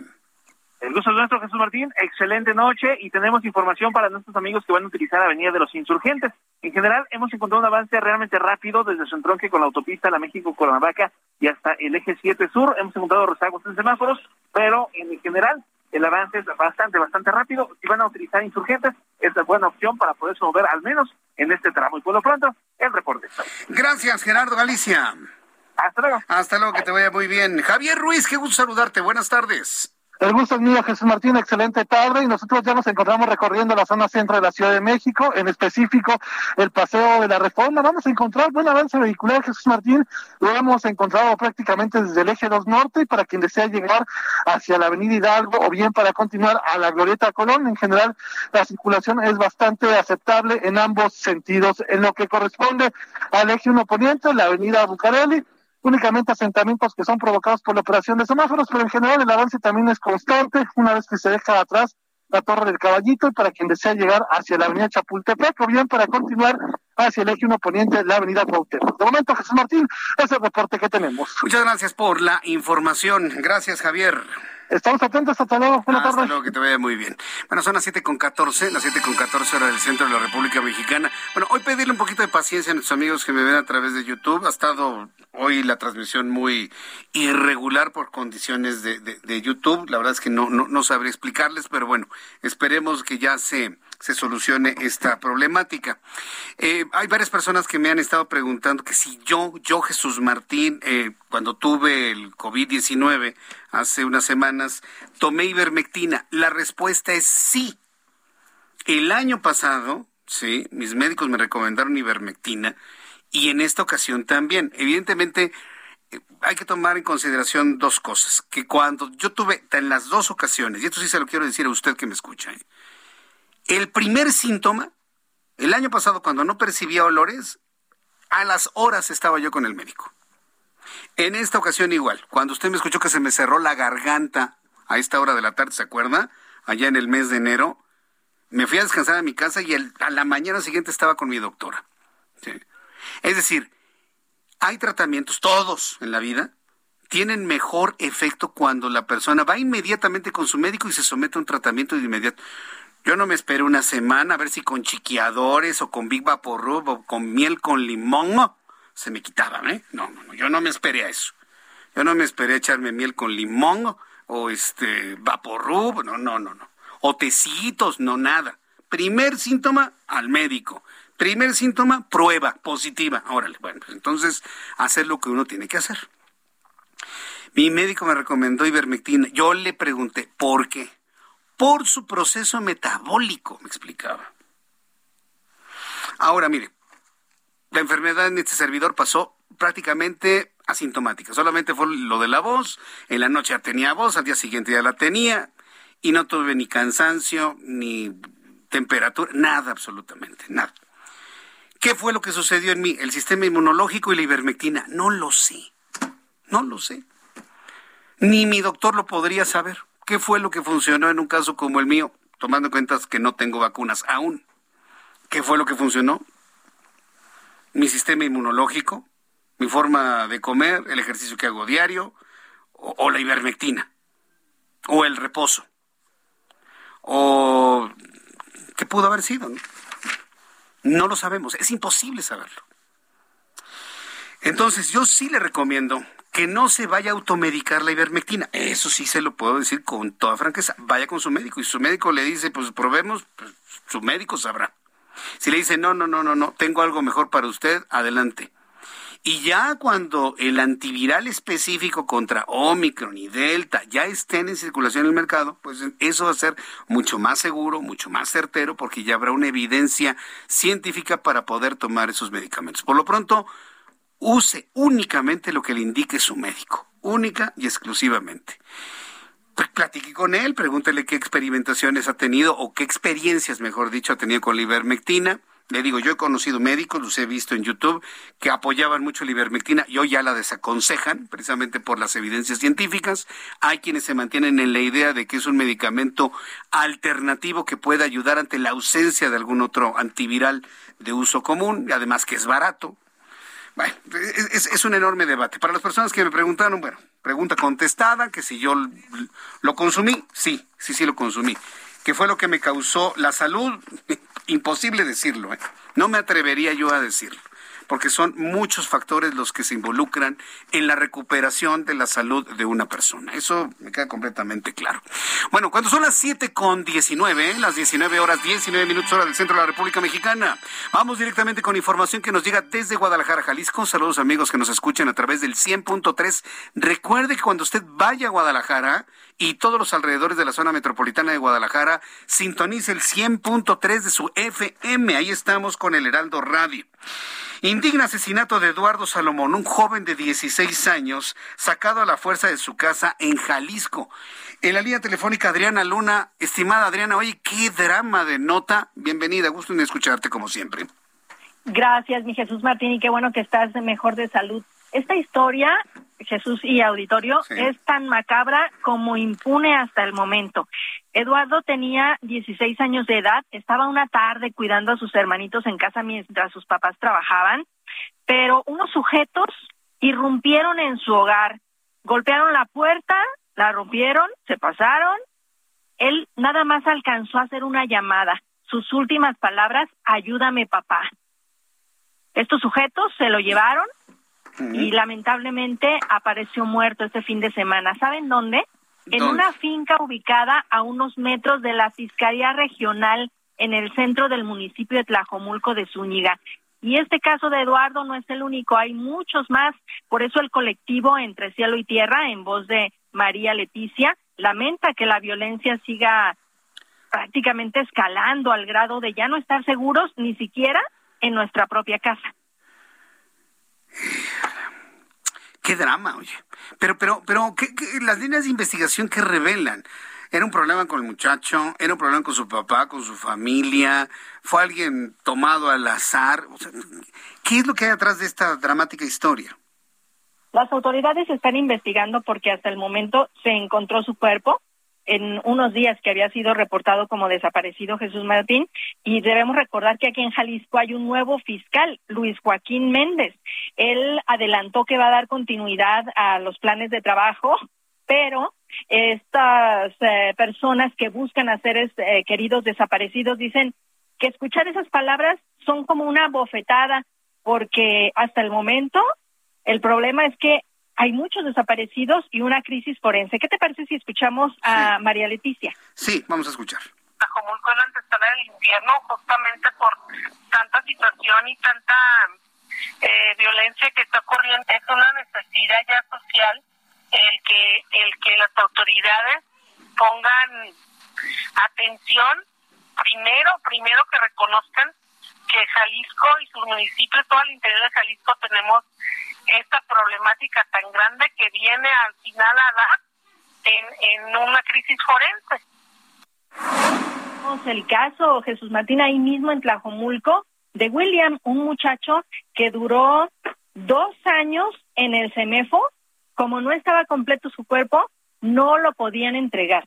Pero este fin de semana ya, por fin, su mamá pudo sepultarlo porque ella nada más quería un lugar donde decirle unas palabras a su hijo y llevarle flores. Así siguen los casos aquí en Tlajomulco, descubriéndose fosas descubriendo cuerpos tirados y lamentablemente la impunidad permanece y la justicia no llega. Es por eso que se gesta para mañana a las 10 horas una marcha precisamente en repudio por la muerte de Eduardo en esta ocasión y se siguen incrementando las historias y los nombres, las marchas y la justicia no llega, Jesús Martín. Vaya, qué dolor, qué dolor sobre esto. ¿Se ha pronunciado el gobernador sobre el tema?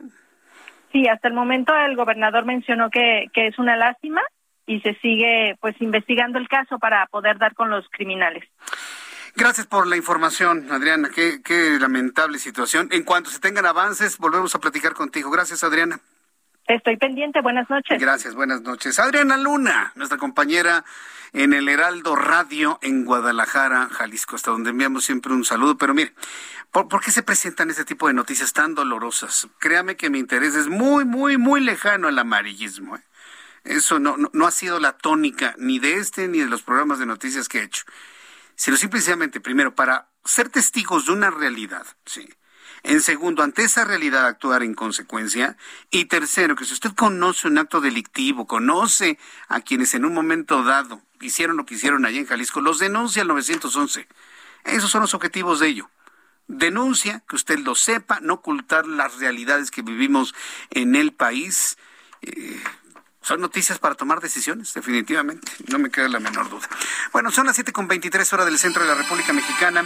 Ya le adelantaba, ya le adelantaba que el presidente López Obrador hoy regañó a los muchachos de Ayotzinapa. ¿Tienes el audio? Vamos a escucharlo, ¿no? Vamos a escucharlo. Yo quiero hacer un llamado a los muchachos de la normal de Ayotzinapa para que ya no actúen de esa forma, porque eh,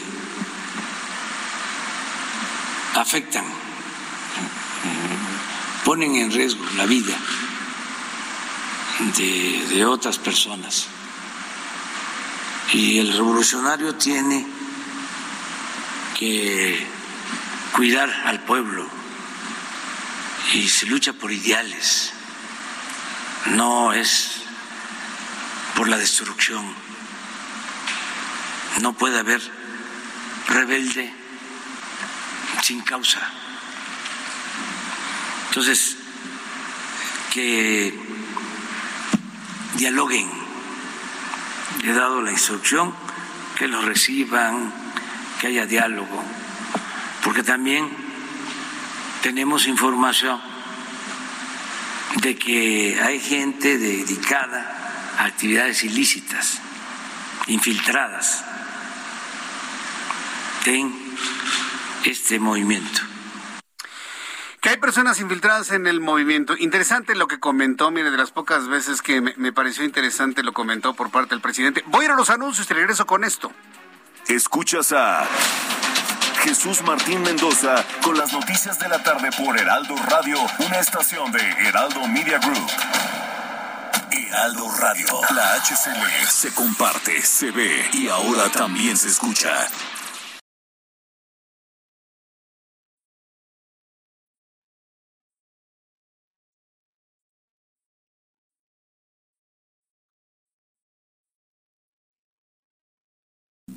Heraldo Radio. La HCL se comparte, se ve y ahora también se escucha. Escucha las noticias de la tarde con Jesús Martín Mendoza. Regresamos.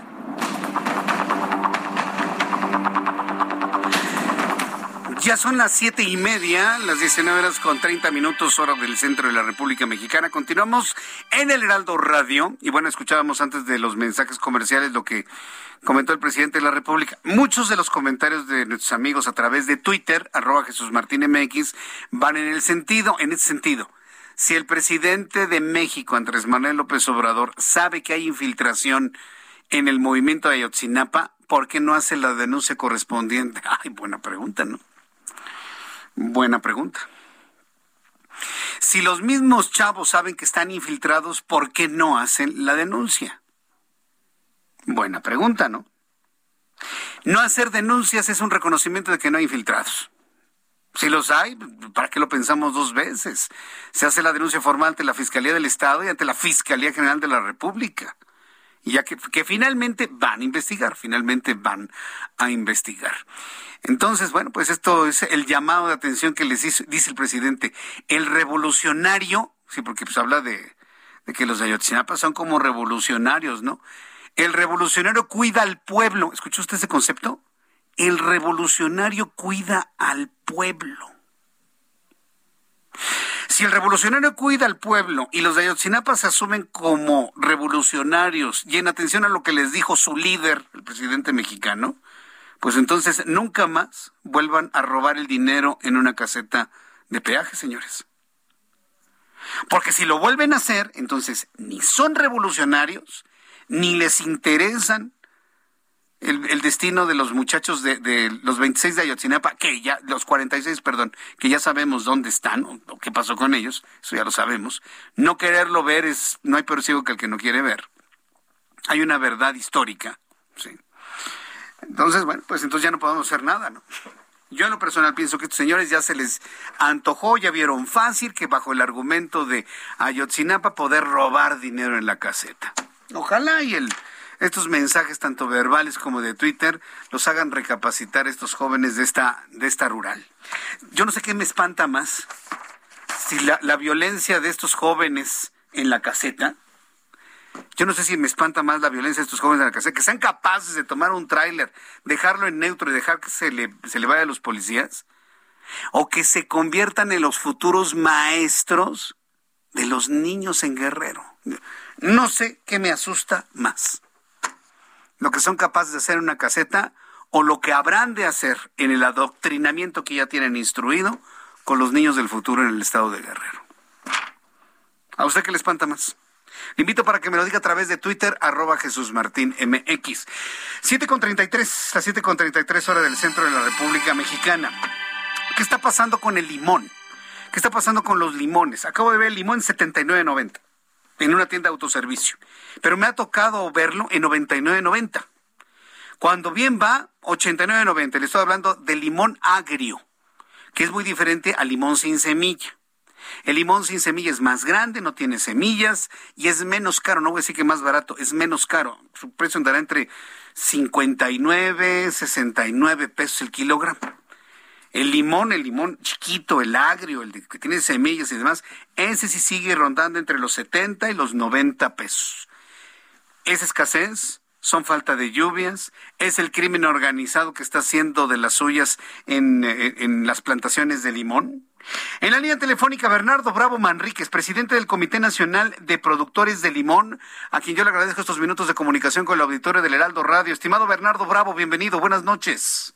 Buenas noches, Jesús. Gusto saludarte a ti, a todo territorio. Gracias a tus órdenes. No es la primera vez que el limón se pone carísimo. Yo recuerdo hace algunos años que también se puso carísimo el limón y en esa ocasión recordábamos, habían sido algunos huracanes, habían sido condiciones climáticas que habían arrasado con las plantaciones de limón principalmente en Colima, eso lo recuerdo, y ya posteriormente el precio del limón regresó a sus 19, 20 pesos habituales por kilogramo. En esta ocasión, ¿qué es lo que está pasando, eh, Bernardo? Bueno, comentarte Jesús que todo esto es derivado este una situación de precio en cualquier producto agrícola. Pues como tú bien sabes, eh, eh, viene eh, derivado de la oferta y la demanda. Este, aquí la situación mm, por la cual nosotros nos hemos venido atravesando es que tenemos una crisis de productividad, o es decir, tuvimos una baja productividad para la cosecha propiamente de diciembre y enero. venimos con varias problemáticas, varios eh, factores que nos han venido eh, a los limoneros, a los productores de aquí de Michoacán, principal proveedor de este cítrico a nivel nacional, eh, y con el cual veníamos remando contra corriente. Entonces, pues, todo esto es una consecuencia, ¿no? esto es una consecuencia de la cual tuvimos unos bajos los niveles y volúmenes más bajos que nosotros hemos tenido contabilizados en el comité de oferta de nuestro producto. Y pues esta es la situación por cual de los precios ese vino un incremento, pero como tú bien estás comentando, pues se ha ido o ha venido a regularizarse. Ahora, eh, hablemos del factor crimen organizado. Pues es Michoacán. Los le están pidiendo derecho de piso, les están impidiendo el paso, les están cobrando peajes, los están amenazando. ¿Cuál es la realidad sobre esto? Pues mira, aquí en Michoacán pues tenemos con estas problemáticas ya viviendo y sufriendo desde hace muchísimos años. Yo lo he señalado que realmente eh, pues para nosotros no es eh, un indicador tan tan drástico para la vaya reflejando el, la fluctuación con la que hemos eh, venido viendo en los precios. ¿Por qué razón? Porque pues esos problemas tenemos nosotros atravesándolos desde ya hace muchos años y realmente los problemas que atravesamos los productores son otros. Hoy en día la agricultura está sufriendo por mucha crisis, está sufriendo por, eh, vaya, una competencia muy grande y realmente, pues nosotros no estamos trabajando en un sentido de tener una productividad o de tener una actividad que nos genere un ingreso, pues se ve limitada y se deja de hacer y por ende pues se deja de producir los mismos volúmenes que veníamos produciendo. El crimen pues aquí ha tenido muchos años existiendo pero realmente los indicadores más graves y que sí nos, este, los factores que nos afectaron al 100% de todos los productores limoneros del Pacífico, pues fueron otros. Vaya, ¿cuánto tiempo durará el precio del limón tan alto? Y, y, todo ha subido, ¿eh? debo decir, todo ha subido. Pero el limón en particular, pues somos una sociedad que le ponemos limón a las chelas, al caldo de pollo, le ponemos limón al arroz, hay quien le pone limón al mole, le pone limón a la carne, hay quien le pone limón al limón. En un país tan limonero, ¿para cuándo bajará el, precio del limón? El, el precio se ha venido ya regularizando, como bien te comento, porque la oferta ha ido aumentando. Aquí lo que nosotros nos está dando gusto es que realmente estamos viendo que existe una demanda, eh, eh, vaya, que se ha ido incrementando, porque como tú bien dices, realmente es el aderezo por excelencia a todas las comidas mexicanas, además por el aporte nutricional que este está brindando en ayuda para combatir o como fortalecer, fortalecer el sistema inmune de todos, eh, vaya, de todas las personas y todos los seres humanos con los cuales nos encontramos padeciendo alguna situación que nos pueda afectar en lo particular. Eh, yo te diría que esto está aproximadamente regularizándose en un desfase de algunas tres semanas, cuatro semanas, cuando mucho a precios, pues que sí estén más accesibles para la bolsilla de, el bolsillo de todos los mexicanos. Lo que yo sí quiero decirte, Jesús, es que eh, esto es un indicador global eh, que estamos atravesando por situaciones macroeconómicas que están afectando a toda la distribución de todo, de los alimentos, de la operación de la producción primaria, y que pues eh, la FAO hace una semana dijo que los alimentos en el mundo van a costar alrededor, o incrementó su costo alrededor de un 15%, de acuerdo de los eh, países en los cuales se ha estado produciendo. ¿Por qué razón? Porque pues tenemos una eh, crisis donde pues los insumos están totalmente limitados y escasos. Bueno, pues entonces eh, aguantaremos tres semanas para que ya se estabilice el precio de este producto y espero que también se estabilice el precio de otros productos. Yo le quiero agradecer mucho a Bernardo Bravo Manríquez que me ha tomado la llamada telefónica y cualquier duda que tengamos, pues podremos entrar en comunicación con usted. Muchísimas gracias, Bernardo. Te agradezco mucho y te saludo de nuevamente. Te mando un abrazo y a ti a todo tu auditorio. Que tengas muy buenas noches. Gracias, buenas noches. Bernardo Bravo Manríquez, presidente del Comité Nacional de Productores de Limón. Somos un país de limón, ¿eh? Le ponemos limón a todo. A mí en lo personal el limón nada más me gusta en agua de limón. Pero en agua de limón ya sea exprimido, exprimido pues, sabe delicioso, ¿eh? Fíjese. Si usted hace deporte, si usted hace deporte, este, cuando termina de su deporte, se toma un poquito de agua mineral al tiempo, sí, o sea, al tiempo, le pone un buen chorro de limón no, sin tequila, man. No, nada más el, ¿cómo se llama? El, agua mineral y para adentro, ¿no? Delicioso. Es una de las bebidas más refrescantes, quitadoras de sed que existen. Jugo de limón en agua mineral. O tehuacán, como le llamamos, pero puede ser pues, el que le guste, ¿no? Eh, Topo Chico, ¿no? De nuestros amigos de Coca-Cola, o puede ser el Peñaviel, o puede ser el que usted que el Garci Crespo, pero buenísimo. Es como yo lo tomo. Y ya el fin de semana, ¿qué? Tequila con limón. A ver, sobre. ¿Quién es? Cuando la vi, yo me impresioné. Creí que ella era toda una mujer. Pues sí.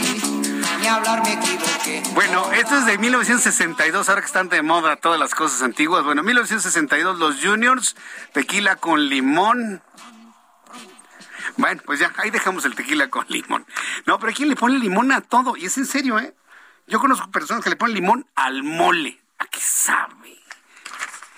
A la carne. Mucha gente le pone limón a la carne. Es más, hubo tengo un buen amigo que alguna vez me platicó que estando de viaje, allá en Argentina, en Buenos Aires, pues entraron a un restaurante y pues digo, pues en Argentina las carnes, Uruguay y Argentina son buenas para las carnes y le sirvieron su corte, eran mexicanos, ¿sí? y una de las personas en la mesa dice, ¿tiene unos limones? Y el resto, ya sabe que en, otras partes del mundo son bien rudos en los restaurantes. México es de los mejores lugares donde atienden bien. Entonces llega el, dueño y dice, ¿para qué quiere los limones? Es que le quiero poner limón a la carne. Perdóname, pero mi carne no lleva limón. Porque en Argentina no le ponen limón a la carne. Pero es que yo quiero ponerle limón a la carne. No, la carne se come sin limón. Pero es que yo quiero ponerle. Bueno, si le vas a poner limón y vas a echar a perder mi carne, entonces no te sirvo nada y por favor salgan de mi restaurante. Los corrieron del restaurante. Anécdota real. Yo creo que los corrieron más bien porque, a lo mejor porque eran mexicanos, ¿no?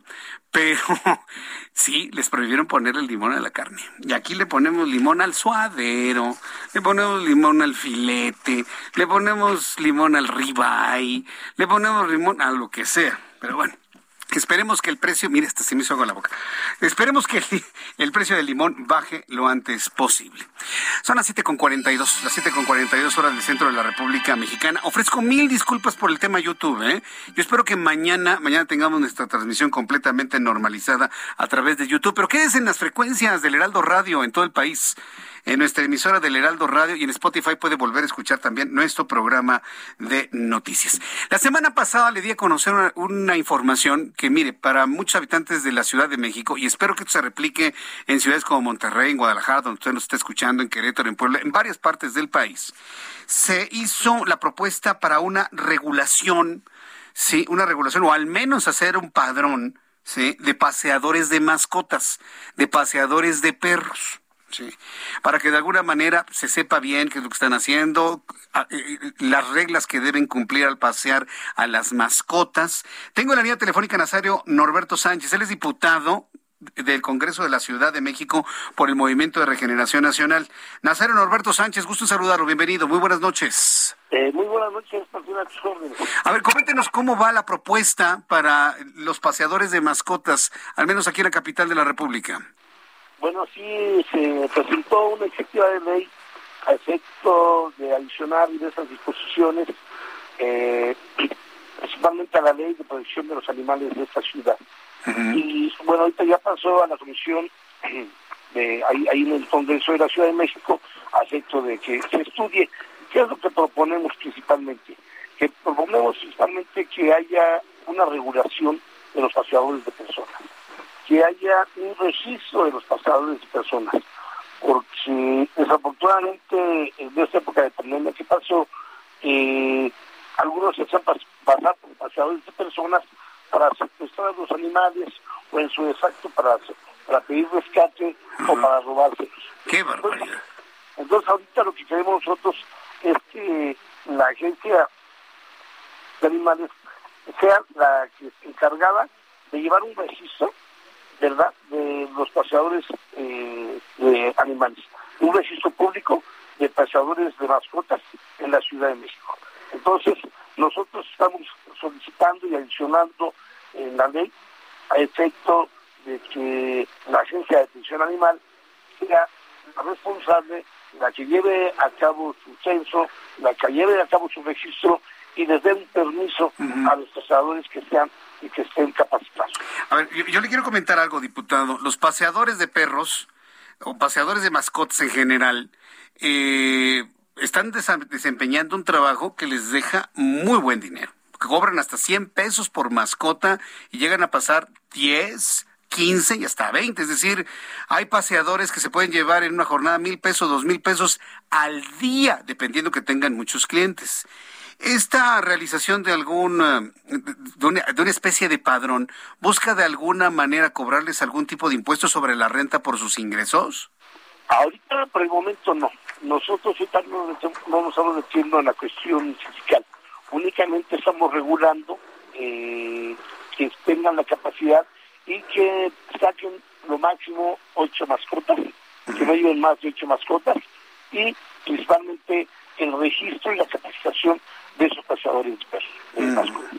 Sí, bueno, sí, en, eso tiene razón, porque sí me ha tocado ver paseadores de mascotas que llevan hasta 15, parece que parece que van pastando, ¿no? A los, a los, es, increíble, a mí me ha tocado ver, y algunos que se les escapan, ¿no? Que no los llevan con la correa correcta, se les escapan, otros se les roban, otros muerden a las personas que van paseando por los parques. Es todo un tema, ¿eh? ¿Cómo, cómo se les ocurrió esto? ¿Fue a través de denuncias o de quién es iniciativa esto? ¿Es de usted? Eh, sí, bueno, inicialmente nosotros recorremos mucho territorio y por acá, por las colonias industrial, Indavista, eh, eh, colonias de, clase media, efectivamente hay mucho en la colonia Estrella, hay mucha gente, pasadores de personas, y algunas veces se nos acercaron y nos dijeron, es que luego yo vi que un paseador, eh, de mascotas le pegó al perro, digo, regúlenlo por favor, o es que muchas veces lleva más de 10 perros, por favor regúlenos. Entonces, cuando vamos nosotros en visitas y todo, se nos acercan la gente y nos manifiesta y nos dice pues, que hagamos una iniciativa. En primer lugar, para que el paseador trate bien a los perros y tenga la responsabilidad que, se merecen las mascotas, sean inquietos. Y, y otra parte, pues para que no estafen a los propietarios y haya, porque nos dijeron también que se habían robado, especialmente a los perros eh, de, gran plusvalía, de gran valor, pero como usted sabe, pues hay perros que cuestan mucho dinero, ¿no? Pues a, los que registren y los tengan en ese padrón deberían darles un gafete que lo porten de manera visible. Eso sería interesante también. Así como sucede con algunas personas que en vía pública regulan el tránsito, que les dan unos gafetes, pues eh, valdría la pena que incluyeran esto también para conocer identidad, fotografía, nombre. Ahora que me dice que hay situaciones de robos, secuestros de estos animales, diputado. Claro, sí, efectivamente de eso se trata eh, definitivamente y la agencia este, de animales será la indicada de darles su permiso porque eh, estamos impidiendo que, su permiso eh, dure un año y que al año lo refrende. Entonces, para llevar un buen control y, bueno. y bueno, deportivo eso le corresponde a la agencia de animales. me, dice que por ahora nada de impuestos. Por ahora, se me quedó grabada esa, esa frase. ¿La idea es sí que paguen algún tipo de impuesto por sus ingresos? Mm, no, nosotros no lo tenemos contemplado, honestamente te lo digo, nosotros no lo tenemos contemplado, a nosotros tenemos la regulación eh, de esas personas y es por eso esta iniciativa. Correcto. Bueno, pues eh, eh, estaremos muy... Creo que no hay quien se pueda oponer a algo así, porque tener el control de los paseaperros... recuerdo algunos que dejaban las bolsitas de los excrementos caninos, así colgados en los árboles y en las estructuras y, en los muebles, en el mobiliario urbano. Y no, los vecinos estaban enojadísimos. No se quieren llevar la bolsita con el excremento de su mascota y la dejaban colgada. Parecían esferas de árbol de Navidad, pero no precisamente esferas, ya se imaginará, ¿no? Ese tipo de cosas se van a poder denunciar una vez que se tenga ese padrón? Claro, porque ya va a estar identificado despachado en mascotas. Bueno, muy interesante lo que nos ha planteado don Nazario Norberto Sánchez. Muchas gracias por tomar la llamada el día de hoy. Igualmente, un saludo para todos. Gracias. Que le vaya muy bien. Es Nazario Norberto Sánchez. Son las 7.49. Rápidamente, números de COVID-19. Secretaría de Salud informa. 9.242 casos de ayer domingo hoy lunes, un total de 5.160.767 mexicanos contagiados de COVID de manera acumulada, 206 fallecidos lamentablemente, total 309.752, índice de letalidad 6%. Roberto San Germán en la línea telefónica con toda la información deportiva. Mi querido Roberto, bienvenido, gusto en saludarte. ¿Qué tal? Buenas noches, mi querido Jesús Martín, ¿cómo estás? Buenas noches a ti a todos sintoniza, pues aquí en el lunes de puente, pues hablando un poco de lo que está pasando en la Liga MX, donde pues el Cruz Azul en un ratito, tu máquina se enfrenta al equipo de León a las nueve de la noche para ver cómo le va al equipo de la máquina celeste, que ya tiene nuevos refuerzos y todo. Y vamos a ver cómo termina esta jornada después de que hubo algunos partidos suspendidos, como el de fue de Juárez contra el equipo de las Chivas por la cuestión de la nevada que se dio y que se tuvo que cambiar para el día de pasado mañana, donde va a enfrentarse el equipo de Ciudad Juárez, que iban a hacer la presentación de su playera conmemorativa con el Divo de Juárez, con Juan Gabriel. Otros los partidos interesantes, Puebla gana 2 a 0 a Querétaro, mi querido amigo, y es el líder general del torneo después de cuatro jornadas. América sigue sin funcionar, hay que platicarlo, simplemente el equipo de Santiago Solari no funciona, no funciona para nada, América está muy mal y simplemente pues a ver qué pasa, ¿eh? Uno de los peores Américas que hemos visto en los últimos años, no tiene refuerzos de calidad, un equipo que está chato, y pues a ver en cuánto, cuánto tiempo aguantan a Santiago Solari y también al señor Santiago Baños que ha hecho las cosas pero pésimo en la cuestión de los refuerzos, no llegaron los refuerzos a tiempo, no sabemos si son los que pidió Santiago Solari y simplemente América empezó a comprar, también sabemos la situación económica que ha pasado en los últimos años con ese equipo. Entonces, son de las cuestiones, el equipo de Pumas perdió contra los Cholos 1 a 0 allá en Tijuana, no, hablando pues de los famosos grandes que se ha dicho del fútbol mexicano, Cruz Azul, América, el equipo de Chivas, los Pumas, ¿no? Estas situaciones es lo que se está viviendo en estos en estos momentos, ¿no? Y también pues podemos hablar rápido de lo que sucedió con lo que fue eh, la participación de Donovan Carrillo, este mexicano que está allá en Medio Oriente, eh, pues representando a México en patinaje artístico. La historia es muy peculiar de este jovencito sí, que tuvo que entrenar en León, también en Querétaro y está en la Ciudad de México. Es nuestro máximo exponente que ha dado este país en patinaje artístico. Obviamente hoy a las siete y media de la noche tiene o tuvo las exhibiciones para ver cómo quedaba, si es que pasaba a las siguientes rondas, o hay que decir las cosas como son. Donovan Carrillo hay que ponerlo en el lugar que está. Es el mejor patinador que tenemos y a lo mejor que tendremos pero la cuestión es que se va a enfrentar a los mejores del mundo y eso es muy complicado y sobre todo cuando no tienes fogueo, cuando no tienes los apoyos. Entonces, lo que haga Donovan ya es ganancia. No podemos eh, pensar que va a ganar una, una presea, mi querido amigo. Yo estoy completamente de acuerdo contigo en esa apreciación, completo, totalmente de acuerdo, pero veo que el hecho de que se mida con los mejores del mundo en sí mismo ya es un triunfo, ¿no? Este Roberto. Para él, sí, claro, para él y para todos los, niños y niñas que quieran hacer este tipo de deportes cuando pues no tenemos nieves, no, no tenemos este eh, montañas con nieves perpetuas donde podrías ir a entrenar, donde todas las cosas y que además son deportes que pues la verdad en México pues no tienen una difusión grande.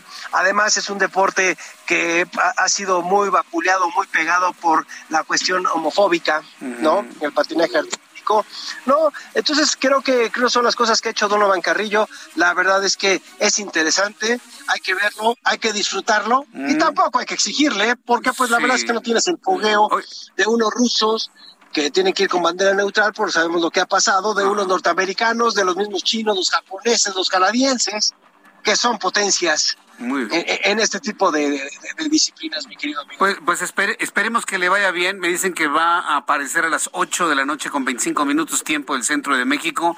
Pues desearle que le vaya lo mejor posible a Donovan Carrillo. Y ya mañana tendremos la oportunidad de platicar cómo le fue a él y otros temas deportivos. Mi querido Roberto, muchísimas gracias. Gracias a ti, mi querido Jesús Martín. Que pasen buena noche, buen inicio de semana para todos. Buen inicio, fuerte abrazo, gracias. Es eh, Roberto San Germán con toda la información deportiva. A las 8 de la noche con 25 minutos estará participando este joven, Donovan Carrillo, y pues le deseamos éxito. A nombre de este gran equipo de profesionales de la información, mañana a las 2 por el 10, Heraldo Televisión y Radio, 6 de la tarde. Hasta mañana, buenas noches. Esto fue las noticias de la tarde con Jesús Martín Mendoza.